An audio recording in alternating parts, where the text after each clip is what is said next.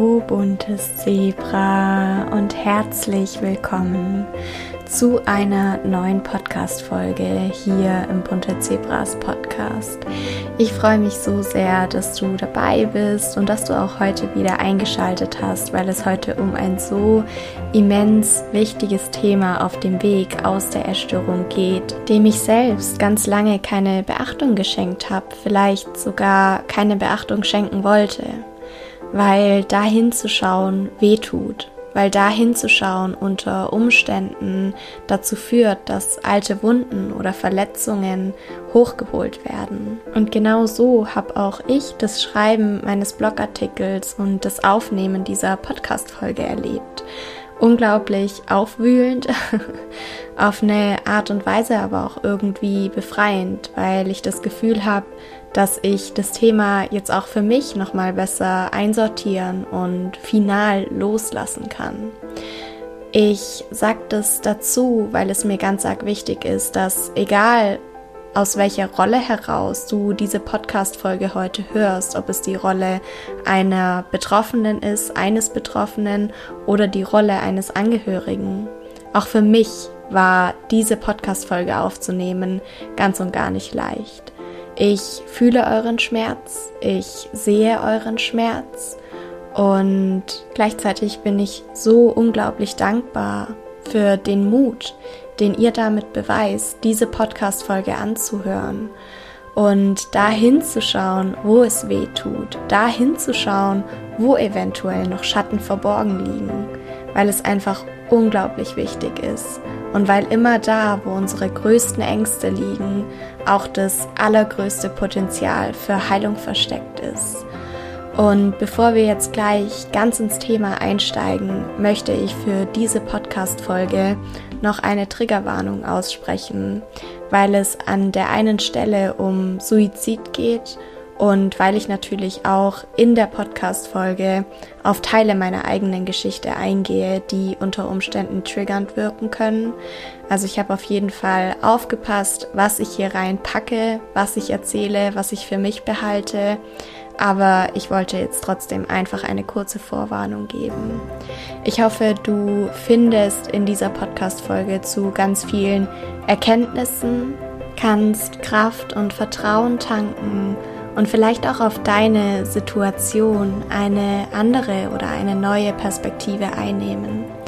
Und ja, dann würde ich sagen, lass uns gemeinsam in das wichtige Thema einsteigen. Magersucht und Bulimie. Welche Rolle spielt die Mutter? Wenn du meinen Podcast schon eine Weile hörst, dann weißt du sicher, dass bevor ich meine Podcast-Folgen aufnehme, immer erstmal einen Blogartikel schreibe, den du auf meiner Homepage finden kannst. Einfach weil ich durch das Schreiben nochmal ganz anders ins Nachdenken komme wie beim Sprechen. Und weil wir beim Schreiben auch dazu gezwungen werden, gewisse Gedanken, die hochkommen, auch zu Ende zu denken und ich habe gestern erst mit einer Freundin darüber gesprochen, dass ich immer das Gefühl habe, dass Schreiben wie so eine Tür zum Unterbewusstsein öffnet, weil ich auch beim Schreiben des Blogartikels zu dieser Podcast-Folge gemerkt habe, dass da ganz viel hochgekommen ist, sei es Erinnerungen, sei es Erkenntnisse oder whatever, die ich längst vergessen habe oder vorher noch nicht erkannt und gesehen habe. Und ich würde behaupten, dass es zwei Arten von Blogartikeln gibt. Nämlich die einen, die mir super leicht von der Hand gehen, wie es auch bei den allermeisten meiner bisherigen Blogartikel der Fall war. Es gibt aber auch Blogartikel, die zu schreiben mich einfach eine Menge Überwindung kosten. Und vielleicht kannst du dir schon vorstellen, zu welcher Art von Blogartikeln der Blogartikel zu dieser Podcast-Folge gezählt hat. Ich weiß gar nicht, wie viel ich prokrastiniert, getippt und auch wieder gelöscht habe oder wie oft mir der Gedanke kam, dass es vielleicht doch einfach leichter wäre, über was anderes zu schreiben. Und ganz ehrlich, stimmt wahrscheinlich. leichter wäre das mit Sicherheit gewesen, aber irgendwie hat sich's nicht richtig angefühlt. Zum einen, weil, wie ich es bereits im Intro auch schon gesagt habe, da hinzuschauen, wo es am meisten weh tut, immer auch Heilung verspricht und zum anderen, weil das Thema nun mal wichtig und auch riesengroß ist. Das weiß ich nicht nur aus eigener Erfahrung, das haben mir auch die Reaktionen auf meinen Insta-Post gezeigt, in dem ich zum ersten Mal die Mutter-Kind-Beziehung aufgegriffen habe. Ich glaube, es war Anfang September dieses Jahres. Und daraufhin haben mich einfach so viele Kommentare und Nachrichten erreicht, die überwältigend waren und in mir einmal mehr ein Gefühl von krass, ich kann mit dem, was ich hier tue, sei es auf Instagram, sei es im Podcast oder auf meinem Blog, tatsächlich etwas bewegen. Und genau deshalb habe ich den Blogartikel dann trotzdem geschrieben, auch wenn es schwer war.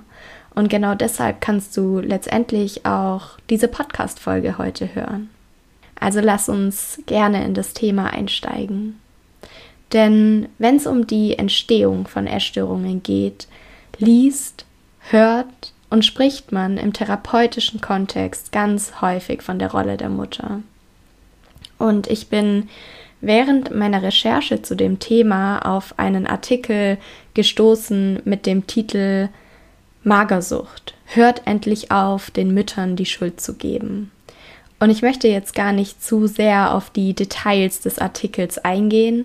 Ich habe aber dennoch festgestellt, dass in dem Artikel vor allen Dingen eines mitgeschwungen ist. Und zwar war das Schmerz.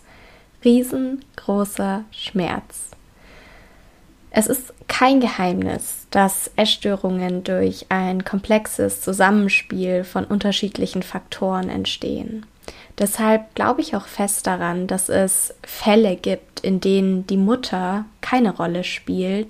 Und ganz ehrlich, ich fühle den Schmerz all der Mütter, die dennoch mit Vorurteilen konfrontiert werden oder sich dem Fragenhagel von Therapeutinnen ausgesetzt fühlen. Wir dürfen meiner Meinung nach die Augen aber nicht davor verschließen, dass die Rolle der Mutter nun mal oft von Bedeutung ist und das ist ein Fakt. Ich weiß, dass das unglaublich hart ist. Ich weiß, dass das zu hören wehtun kann und dass fast automatisch die Frage nach der Schuld auftaucht. Aber, und das zu betonen, ist mir wirklich wichtig, gerade zu Beginn der Podcast-Folge. Es geht überhaupt nicht um Schuld. Ich wage an der Stelle mal zu behaupten, dass so gut wie jede Mutter in dem Versuch lebt, das absolut Beste für ihr Kind zu geben. Und das wage ich zu behaupten, auch wenn ich selbst noch keine Mutter bin. Das absolut Beste zu geben schützt aber keine Mutter davor, Fehler zu machen. Das liegt daran, dass wir Kinder nicht nur durch die Erziehung, sondern vor allen Dingen durch Abschauen lernen.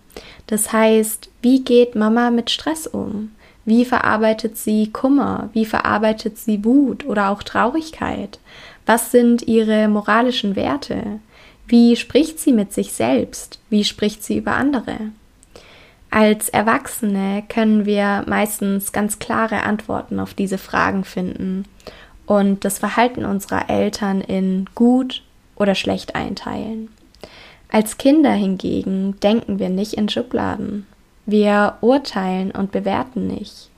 Wir empfinden die Welt, in die wir hineingeboren werden, als normal.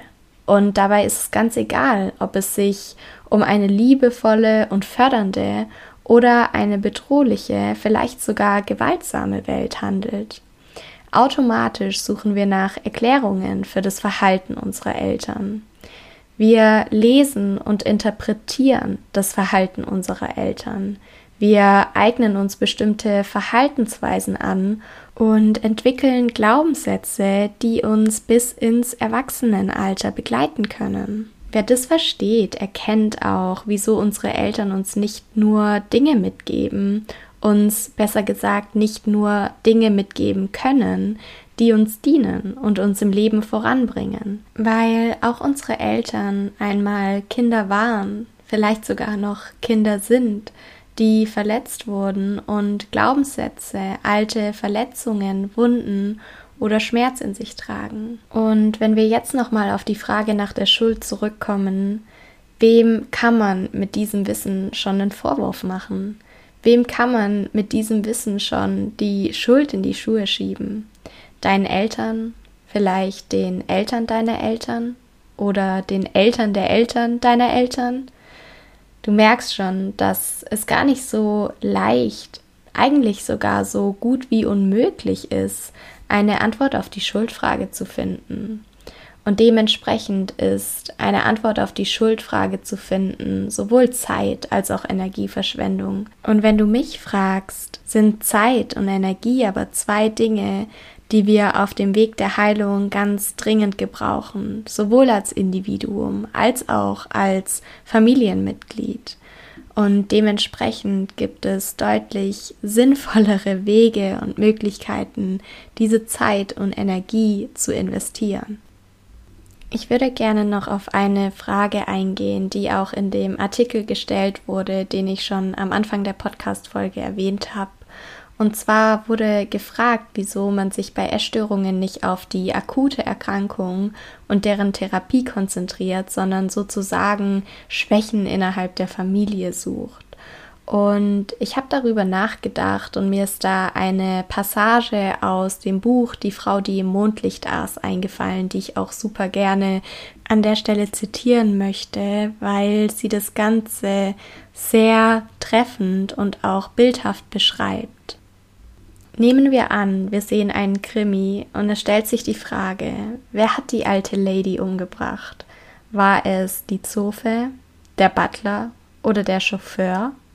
Im Verlauf des Films richtet sich sämtliche Aufmerksamkeit auf die Zofe, weil sie sich fast ständig bei der alten Dame aufgehalten hat und sich sehr verdächtig verhält. Am Ende der Geschichte erleben wir dann eine Überraschung, weil es nämlich gar nicht die Zofe war, die den Mord beging, sondern der Butler, den niemand im Verdacht hatte, weil alle Augen nur auf die Zofe gerichtet waren. Die Zofe ist das Ablenkungsmanöver, die falsche Spur. Du kannst dir vorstellen, dass bei Essstörungen das Essen zur falschen Spur wird. Es kann die Betroffenen selbst, aber auch Angehörige, Freunde und sogar Ärzte, die versuchen zu helfen, ablenken. Wenn wir uns nur darauf konzentrieren, wie jemand mit Essen umgeht, erkennen wir oft gar nicht, dass der Essstörung tiefer liegende Konflikte, Spannungen und unangenehme Gefühle zugrunde liegen. Im Übrigen, falls du das Buch Die Frau, die Mondlicht aß von Anita Johnston noch nicht gelesen hast, dann kann ich dir dieses Buch wirklich wärmstens empfehlen. Es ist eine absolute Herzensempfehlung, weil es das Krankheitsbild, aber auch die Heilung von Essstörungen in einem ganz anderen Licht darstellt, wie man sonst so von der Literatur gewohnt ist. Falls du an dem Buch interessiert bist, dann setze ich dir den Link zum Buch super gerne auch in die Podcast-Beschreibung. Der Diplompsychologe und psychologischer Psychotherapeut Günter Reich hat mehrere Bücher zur Familienbeziehung von essgestörten PatientInnen veröffentlicht. Und in einem seiner Werke hat er belegt, dass Essstörungen in ihrer Entstehung und in ihrem Verlauf von familiären Faktoren zumindest beeinflusst werden sowohl direkt über die Vermittlung von Einstellungen zu Essen, Gewicht, Figur und Aussehen, als auch indirekt über die familiären Beziehungen. Und wieso dabei die Mutter eher immer im Fokus steht als der Vater, kann verschiedene Gründe haben. Wenn wir es aus spiritueller Sicht betrachten, dann ist Nahrung die Mutter. Und sie ist etwas, das uns mit Nährstoffen, aber auch mit Sicherheit, Geborgenheit und Liebe am Leben hält. Wenn wir es ganz rational betrachten, dann bist du vielleicht einfach in einer Familie groß geworden, in der es eine klassische Rollenverteilung gab. Also Papa geht arbeiten, Mama kümmert sich um die Kinder und du hast dementsprechend einfach viel mehr Zeit mit deiner Mutter verbracht und dadurch eine stärkere emotionale Abhängigkeit zu ihr entwickelt. Aber worauf es ankommt, ist, dass wenn wir akzeptieren, dass die Familie bei der Entstehung von Essstörungen eine Rolle spielt, erkennen wir, dass sie bei der Heilung auch eine große Unterstützung, genauso gut aber ein Hindernis sein kann. Denn wenn Eltern nicht bereit sind, Verhaltensmuster zu verändern oder auch abzulegen, die zumindest teilweise dazu beigetragen haben, dass ihr Kind die Essstörung als Bewältigungsstrategie gewählt hat, dann kann das natürlich einen negativen Einfluss auf den Krankheitsverlauf und den Heilungsprozess haben. Ich glaube, dass viele Elternteile an genau diesem Schritt scheitern weil sie dadurch aus der Rolle eines Außenstehenden zum Beteiligten und unter Umständen mit ihren eigenen Schattenanteilen konfrontiert werden. Ich bin heute aber überzeugt davon, dass dieser Schritt immens wichtig ist. Und wieso ich heute so überzeugt davon bin, kann ich dir tatsächlich am besten anhand meiner eigenen Geschichte erklären auf die ich super gerne auch noch näher eingehe. Bevor ich tief in meine eigene Geschichte eintauche, möchte ich super gerne sagen, dass meine Mama eine gute Mama ist und dass ich auch bis heute ein enges Verhältnis zu meiner Mama habe. Also es schließt sich nicht aus, eine gute Mutter zu sein und trotzdem zumindest teilweise dazu beigetragen zu haben, dass das eigene Kind eine Erstörung entwickelt. Um die Rolle meiner Mama in meiner Geschichte besser verstehen zu können, solltest du wahrscheinlich wissen, dass die Beziehung meiner Mama zu ihren Eltern schon immer recht schwierig war und auch immer noch recht schwierig ist, weil meine Mama mit einem sehr dominanten Vater und einer eher angepassten Mutter aufgewachsen ist. Und all die Regeln, Verbote und Stränge, die in ihrer eigenen Kindheit so an der Tagesordnung standen, haben dazu beigetragen, dass sie schon recht früh den Wunsch entwickelt hat, es bei mir und meinem Bruder mal anders zu machen. Und wahrscheinlich geht's dir wie mir und du hast an deine frühe Kindheit wenig bis gar keine Erinnerungen. Wir können uns in der Regel nicht bewusst an die Dinge erinnern, die uns in den ersten drei Lebensjahren passiert sind. Das bedeutet aber nicht, dass diese Erinnerungen deshalb unwichtig sind oder für unser späteres Leben keine Rolle spielen. Tatsächlich ist es nämlich so, dass der Hippocampus, das ist ein Teil unseres Gehirns, den man auch als den Arbeitsspeicher unseres Gehirns bezeichnet, schon ab dem sechsten Schwangerschaftsmonat ausgebildet ist und der sammelt Informationen. Und es gab eine Reihe an klugen MedizinerInnen, die feststellen konnten, dass ein erhöhter Stresspegel der Mutter schon während der Schwangerschaft das Baby im Mutterleib erreicht und zu unterschiedlichen Reaktionen bei dem Baby führen kann. Die einen werden super unruhig, die anderen machen sich klein, ziehen Arme und Beine dicht an den Körper heran. Und wenn ich da so drüber nachdenke, dann bricht mir das wirklich das Herz. Ich meine, wie schlimm ist es bitte? Und ich glaube, wir alle kennen so Situationen, in denen wir nicht genau nachvollziehen können, wieso wir uns so verhalten, wie wir uns nun mal verhalten. Und da können sehr frühe Verletzungen oder auch schmerzhafte Erfahrungen aus der ganz frühen Kindheit dahinter stecken, weil schon sehr frühe Verletzungen oder auch schmerzhafte Erfahrungen Prägungen hinterlassen, die als Reaktionen in unserem späteren Leben auftauchen und die wir uns nicht erklären können. Das heißt, vielleicht hast du ja die Möglichkeit, mal mit deinen Bezugspersonen über die Erkenntnisse zu sprechen, die du bis hierhin gewonnen hast. Also mal nachzufragen, wie war es eigentlich, mit mir schwanger zu sein? Habe ich als Baby genug Zuwendung bekommen? War ich vielleicht sogar zu vielen Reizen ausgesetzt, was sich im Erwachsenenalter häufig in Form von einer geringen Stresstoleranz bemerkbar machen kann? Vielleicht geht es dir aber auch wie mir und ein solches Gespräch zu führen ist für dich nicht machbar, weil deine Bezugspersonen eventuell schon gar nicht mehr zugänglich sind oder es dir einfach nicht richtig vorkommt. Mir persönlich kommt es einfach nicht richtig vor, weil ich meine Eltern nicht befragen möchte, wie es ihnen ging, als mein Opa väterlicherseits nicht mal ein Jahr vor meiner Geburt Suizid beging. ich weiß einfach, dass das auch in ihnen alte Wunden aufreißen kann. Und diese Wunden möchte ich nicht aufreißen. Ich habe im letzten Jahr gelernt, dass das Wissen des Verstandes, also Gespräch führen, Erkenntnis gewinnen und über die Erkenntnis eine Verhaltensveränderung bewirken, nur einen kleinen Teil der Heilung ausmacht. Dem gegenüber steht nämlich das gefühlte Wissen, welches besagt, dass jede Information, die wir brauchen, in unserem Körper abgespeichert ist. Und mit diesen, sagen wir mal, Körperinformationen können wir arbeiten.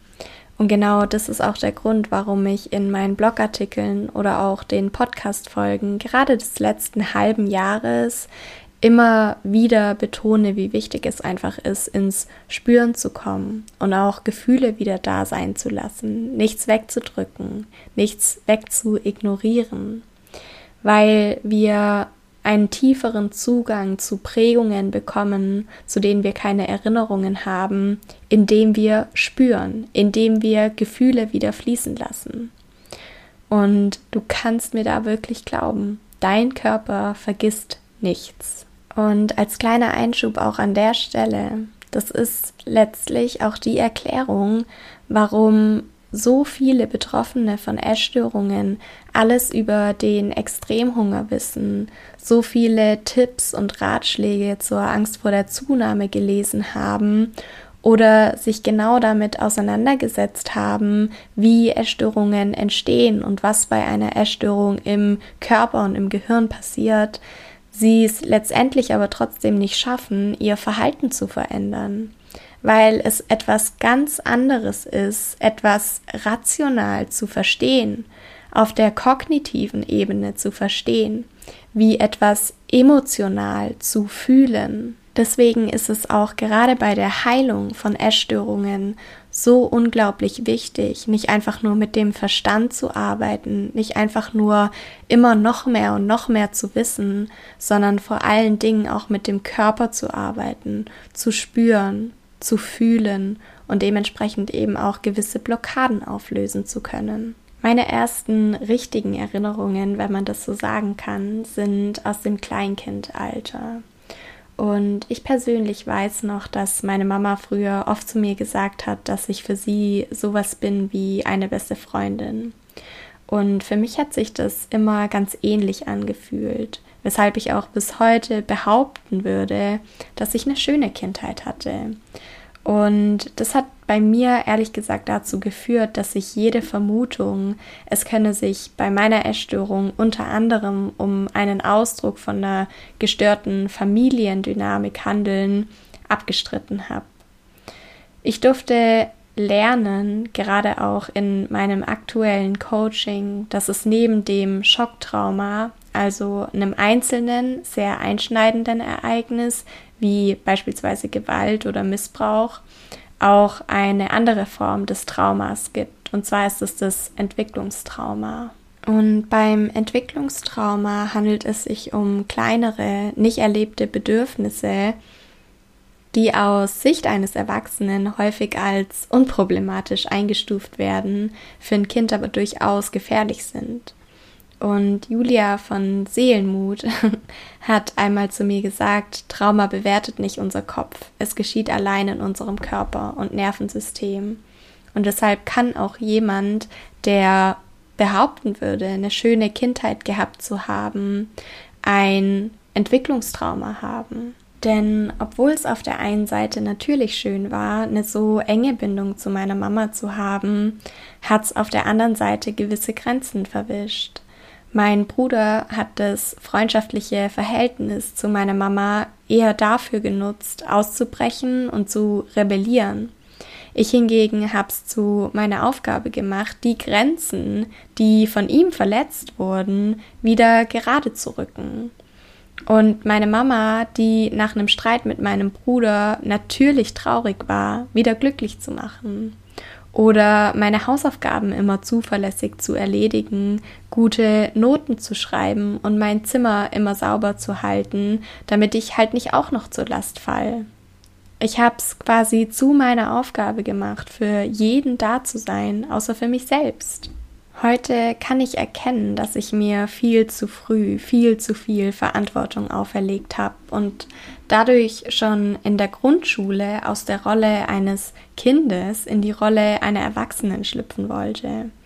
Ich habe mir nicht erlaubt, meine eigenen Bedürfnisse kennenzulernen, eine eigene Meinung zu entwickeln, auch mal Nein zu sagen oder mich gegen meine Eltern aufzulehnen. Ich kann mich ganz vereinzelt an Situationen erinnern, in denen Essen schon damals zu meinem Ersatz für Sicherheit, Geborgenheit und Halt wurde. Ich habe zum Beispiel ganz oft heimlich gegessen oder bei Freundinnen mitgegessen, bin dann nach Hause gegangen und habe behauptet, dass ich eben noch nichts gegessen habe, um nochmal essen zu dürfen. So richtig zum Thema wurde Essen soweit ich mich erinnern kann, aber erst in der vierten Klasse. Und zu der Zeit hat meine Mama über meinen Sportverein eine neue beste Freundin gefunden. Das war wirklich eine bildhübsche Frau, die immer toll gekleidet war, immer gute Laune hatte und zumindest gefühlsmäßig nach und nach meinen Platz an der Seite von meiner Mama eingenommen hat. Und natürlich könnte man sich an der Stelle denken, ist doch super, dann hätte ich ja endlich mal Zeit gehabt, mich selbst kennenzulernen, Zeit mit mir zu verbringen, eigene Freundschaften knüpfen zu können. Aber so eine Welt gab es ja überhaupt nicht für mich. Für mich hat diese Freundschaft meiner Mama mit dieser anderen Frau mein Weltbild zerstört. Davon, dass es einfach nur mich und meine Mama gibt. Wir beide gegen den Rest der Welt.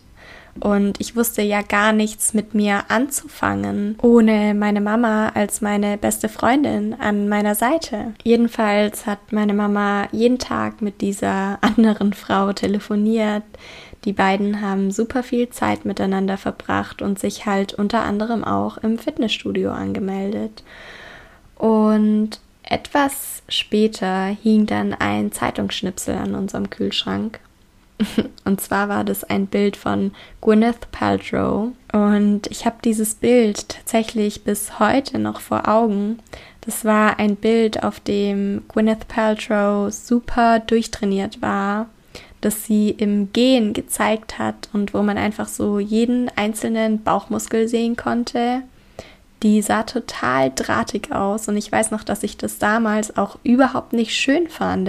Also ganz ohne Wertung, Judgment oder irgendwie Bodyshaming. Aber ich fand es als Kind einfach überhaupt nicht ansehnlich. Und trotzdem hat meine Mama dieses Bild einfach zu ihrem Ideal werden lassen, was auch der Grund war, warum sie diesen Zeitungsschnipsel an unseren Kühlschrank geklebt hat weil Gwyneth Paltrows drahtiger Körper meine Mama dazu motivieren sollte, die richtigen Lebensmittel auszuwählen, das Richtige unter Anführungszeichen zu essen, damit sie eben irgendwann im besten Fall auch so aussieht. Letztendlich war das ausschlaggebend dafür, dass mit der Zeit immer mehr Leitprodukte ihren Weg in unseren Haushalt gefunden haben oder wir plötzlich mit Quark statt Butter gebacken haben. Und für mich war das irgendwie total schwer zu verkraften, dass mein Körper langsam weiblicher wurde, während der von meiner Mama ja fast schon jungenhaft sein sollte. Deshalb habe ich angefangen, das erste Mal meinen Körper zu hinterfragen. Ich habe meine Oberschenkel mit Klebeband abgebunden, damit sie dünner wirkten, oder so lange auf meine Hüftknochen eingeschlagen, bis die blau waren, nur um zu verhindern, dass die in die Breite gehen. Und wenn ich da heute so drüber nachdenke, dann empfinde ich vor allen Dingen eines, und zwar ist es tiefes Mitgefühl. Ich habe so früh gelernt, meiner Mama eine beste Freundin zu sein, aber nie mich selbst liebevoll zu behandeln und mich aufzufangen, wenn es mir schlecht geht. Weil ich war einfach nie eines dieser unglaublich zierlichen Mädchen in der Schule. Und es gab Situationen, in denen MitschülerInnen oder sogar FreundInnen hinter meinem Rücken abfällig über mich und meinen Körper gesprochen haben. Es gab auch Situationen, in denen ich mit meinen Eltern einkaufen war und jede Hose zu klein gewesen ist. Und meine Mama hat all das mitbekommen. Ich kann nicht mit hundertprozentiger Sicherheit sagen, dass es etwas an meiner Geschichte geändert hätte, wenn sie mir den Mut geschenkt hätte, der mir damals gefehlt hat. Was ich aber durchaus sagen kann, ist, dass ihre Reaktionen, wie zum Beispiel zu sagen, dass wir dann einfach ein bisschen weniger essen, nach den Sommerferien eine Diät machen oder etwas mehr Sport, es zumindest nicht besser gemacht haben. Als ich dann zwölf Jahre alt war, kam die Bulimie in mein Leben. Und damals war nicht nur ich damit überfordert, auch meine Eltern waren es.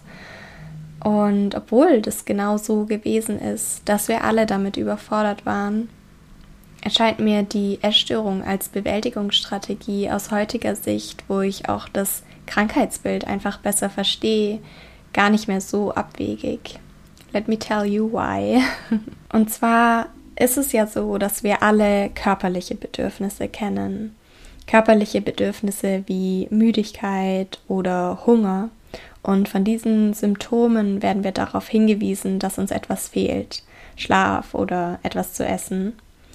Die körperlichen Bedürfnisse veranlassen uns also, ihnen nachzugehen.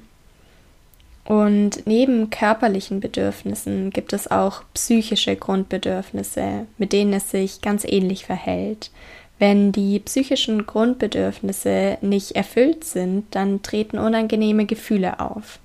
Aber weil wir mit den psychischen Grundbedürfnissen im Gegensatz zu den körperlichen Bedürfnissen in der Regel viel weniger Erfahrung haben und sie auch keine überlebenswichtigen Konsequenzen nach sich ziehen, fällt uns der Umgang damit deutlich schwerer. Auf lange Sicht können frustrierte Grundbedürfnisse Symptome verursachen und sogar zu psychischen Erkrankungen führen. Klaus Grave, das ist ebenfalls ein psychologischer Psychotherapeut, unterscheidet die psychologischen Grundbedürfnisse in Bindung, Selbstwert, Kontrolle, Lust und Selbstbestimmung. Und bei mir war es so, dass die Schlussfolgerungen, die ich als Kind angestellt habe, dazu geführt haben, dass mein Bedürfnis nach Kontrolle schon sehr früh an Bedeutung gewonnen hat. Also ich muss meine Wünsche unterdrücken, damit es Mama gut geht. Wohingegen das Bedürfnis nach Bindung, Lust, Selbstbestimmung und auch Selbstwert eher hinten angestellt wurde. Die Bulimie oder eher die mit der Bulimie einhergehenden Essanfälle haben es geschafft, mein Bedürfnis nach Selbstbestimmung und Lust sowie das Bedürfnis nach Bindung zu befriedigen. Also das Bedürfnis nach Selbstbestimmung und Lust in der Form von ich kann essen, worauf ich Lust habe und das Bedürfnis nach Bindung, weil Essen ja auch für sozialen Zusammenhalt, Geborgenheit und Nähe steht. Und über das anschließende Erbrechen konnte ich mir wiederum die Kontrolle zurückholen, die ja nach wie vor einen hohen Stellenwert genossen hat. Die Bulimie hatte mich mal mehr, mal weniger im Griff, bis ich ungefähr 16 Jahre alt war. Und wenn du mich schon länger verfolgst, diesen Podcast vielleicht schon eine Weile hörst, dann wirst du wissen, dass mein Wunsch heute ist, Betroffene und Angehörige aufzuklären und ihnen vor allen Dingen eines mitzugeben. Eine Sache, die ich auch, glaube ich, in jeder Podcast-Folge betone, dass hinter einer Essstörung mehr steckt als der Wunsch, dünn zu sein. Das liegt daran, dass weder ich noch meine Eltern das damals gewusst haben und deswegen bin ich anfangs gar nicht und später auch nur sporadisch zur Therapie gegangen. Meine Eltern haben einfach immer gedacht, dass das so eine Jugendspinnerei ist und ich einfach so überspitzt gesagt aussehen möchte wie die Models im Fernsehen oder Gwyneth Paltrow an unserem Kühlschrank. Aber ja, worauf ich hinaus will, ist, dass meine Eltern natürlich alles probiert haben, damit es mir besser geht. Dass insbesondere meine Mama alles probiert hat, damit es mir besser geht. Zum Beispiel hat sie mir kleine Geschenke mitgebracht für jeden Tag, an dem ich mich nicht übergeben habe. But you see what she did there. sie hat mir die Aufmerksamkeit und Zuwendung geschenkt, die ich ja vorher so dringlich vermisst habe und dadurch unbewusst eher zur Aufrechterhaltung als zur Heilung meiner Erstörung beigetragen. Als sie erkannt hat, dass mich dieser Ansatz nicht gesund machen kann, hat sie einen neuen gewählt. Und was du an der Stelle wissen musst, ist, dass meine Mama zu dem Zeitpunkt längst wie Gwyneth Paltrow auf dem Zeitungsschnipsel an unserem Kühlschrank aussah. Weil sie in all den Jahren nie von ihrem disziplinierten Sport- und Essverhalten abgewichen ist. Und das, obwohl sie ja mir aus tiefstem Herzen gewünscht hat, meine Erstörung endlich hinter mir lassen zu können. Und das war auch das Paradoxe an der ganzen Geschichte. Ihre neue Strategie war, mir zu sagen, dass ich einfach so essen soll wie sie und dass ich dann keine Angst davor haben muss, zuzunehmen oder übergewichtig zu werden. Sie hat mir gesagt, dass wir mich im Fitnessstudio anmelden und es dann nicht mehr darauf ankommt, wie viel, sondern eher darauf, was ich esse. Also bin ich zu immer mehr Proteinshakes und Proteinriegeln übergegangen und habe immer mehr Sport gemacht, was mich nicht aus der Essstörung gebracht hat, sondern lediglich aus der Bulimie in die Quasi-Recovery und später in die Magersucht.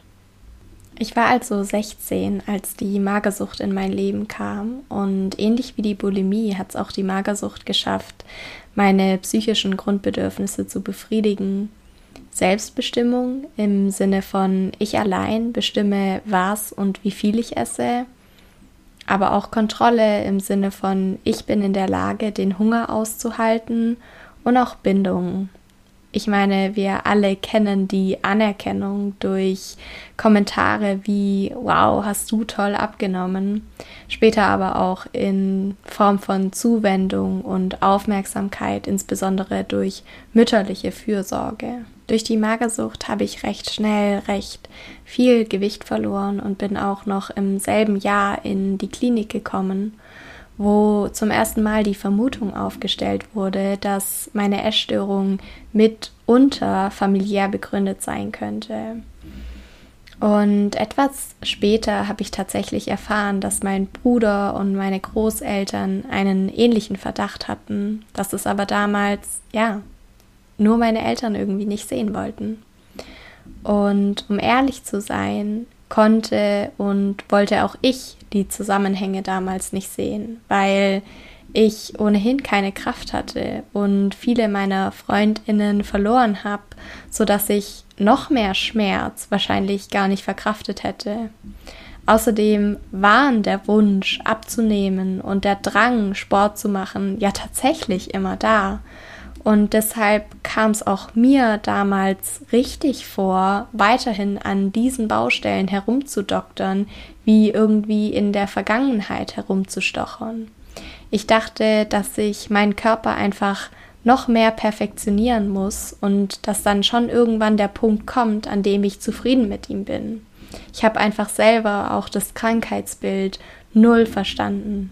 Heute bekomme ich oft Nachrichten von anderen Betroffenen, die Angst davor haben, von einer Essstörung in die nächste zu rutschen, so wie es bei mir war. Deswegen kann ich das auch tatsächlich bestens nachvollziehen. Meine Geschichte zeigt, glaube ich, ganz gut, dass eine Essstörung zurückkommen oder sich halt auch verlagern kann, wenn lediglich das Symptom behandelt wird. Ich möchte dich nochmal daran erinnern, dass deine Essstörung das Ergebnis eines inneren Ungleichgewichts ist. Sie ist das Ergebnis unerfüllter Bedürfnisse und eine Bewältigungsstrategie.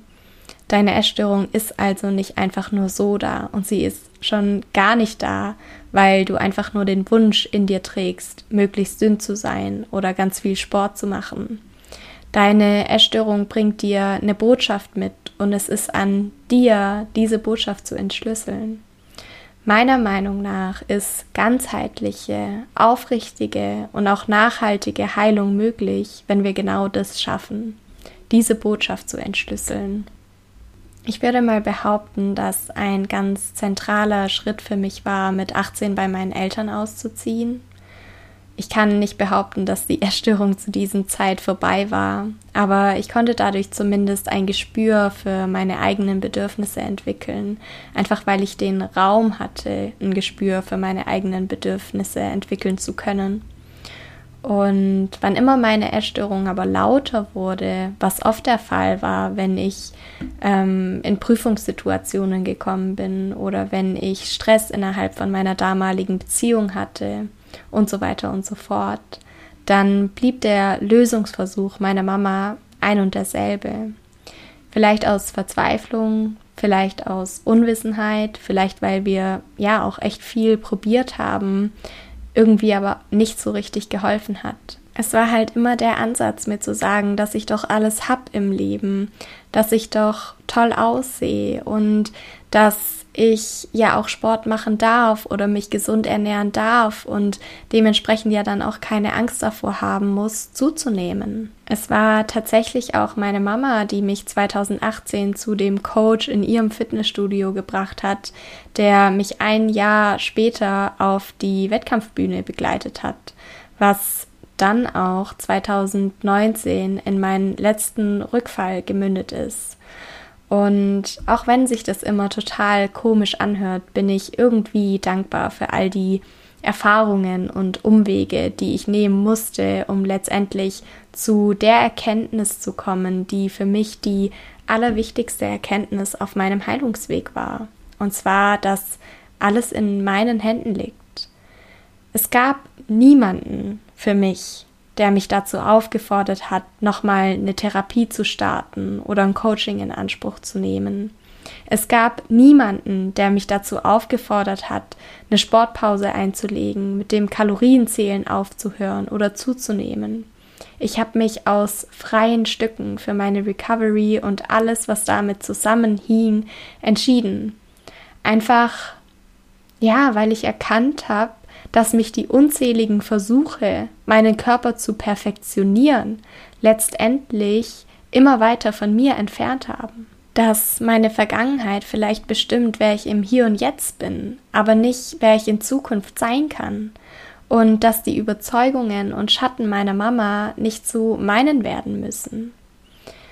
Und natürlich war das hart. Natürlich war das hart, zuzunehmen, mein Essverhalten zu normalisieren und an meinem Sportpensum zu arbeiten, während meine Mama ihr immer gleichbleibendes Muster gefahren ist. Das war verdammt schwer und hat eine Menge Willenskraft gekostet. Aber ich war einfach nicht mehr bereit, den Preis zu zahlen, dass ich am Ende nicht glücklich bin. Du kennst mich und du weißt auch, wo ich heute stehe. Ich habe es geschafft, zurück zu mir zu finden, was noch lange nicht bedeutet, dass heute alles gut ist. Ich habe manchmal das Gefühl, dass ich gewachsen bin, während meine Mama stehen geblieben ist. Das merke ich daran, wenn sie sich über Kleinigkeiten aufregt, über die ich keine zwei Minuten nachdenke. Oder daran, wenn wir Pizza bestellen und meine Mama nicht mit isst. Oder wenn man ihr keinen normalen Kuchen zum Geburtstag backen darf, sondern es ein Proteinkuchen sein muss. Und es gab eine Zeit, in der mich das natürlich stärker beschäftigt hat als aktuell. Wie gesagt, es war hart, mich da abzugrenzen. Ich habe einfach verstanden, dass jeder für sich selbst verantwortlich ist, dass meine Bedürfnisse okay sind, dass es mir gut gehen darf, auch wenn es meiner Mama mal nicht gut geht dass es in Ordnung ist, Nein zu sagen und dass es wunderbar ist, eine Mama zu haben, die genauso gut eine beste Freundin sein könnte. Es aber mindestens genauso wichtig ist, mir selbst eine beste Freundin zu sein. Und die Sache ist einfach nur die, dass ich mich heute so frei und glücklich wie noch nie fühle, dass mein Leben schöner ist, als es ein dünner Körper je sein könnte und das ist es, was ich mir nicht nur für dich, sondern auch für meine Mama wünsche. Wie gesagt, auch sie trägt Glaubenssätze, alte Verletzungen, Wunden und Schmerz in sich. Ich würde mir einfach nur so sehr wünschen, dass sie endlich sieht, ich bin gut genug. Ich war es schon immer und ich werde es auch immer sein.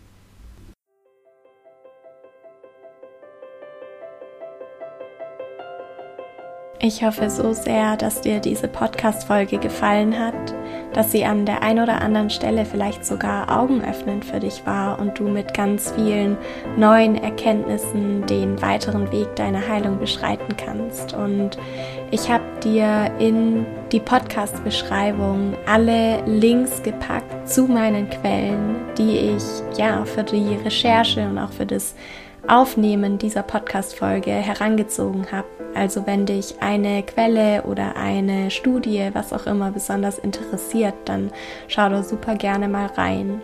Ansonsten würde ich mich sehr freuen, wenn du deine Erkenntnisse aus dieser Folge mit mir teilst. Schreib mir dazu gerne eine Nachricht auf Instagram oder über das Kontaktformular auf meiner Homepage. Und falls du Interesse an persönlicher Unterstützung auf deinem Heilungsweg hast, darfst du dich natürlich auch jederzeit bei mir melden. Wir haben jetzt November und es sind noch, ja, etwas weniger als zwei Monate in diesem Jahr, in denen wir noch anfangen können, gemeinsam für deinen Heilungsweg loszugehen. Aber natürlich bin ich auch bereit, dich im neuen Jahr ganz kraftvoll und energiegeladen zu unterstützen. Ich freue mich jedenfalls, von dir zu hören und sage dir jetzt, hab noch einen schönen Tag, ganz egal wann und wo du diese Podcast-Folge hörst. Sei bunt oder bleibe bunt. Alles Liebe, deine Saskia.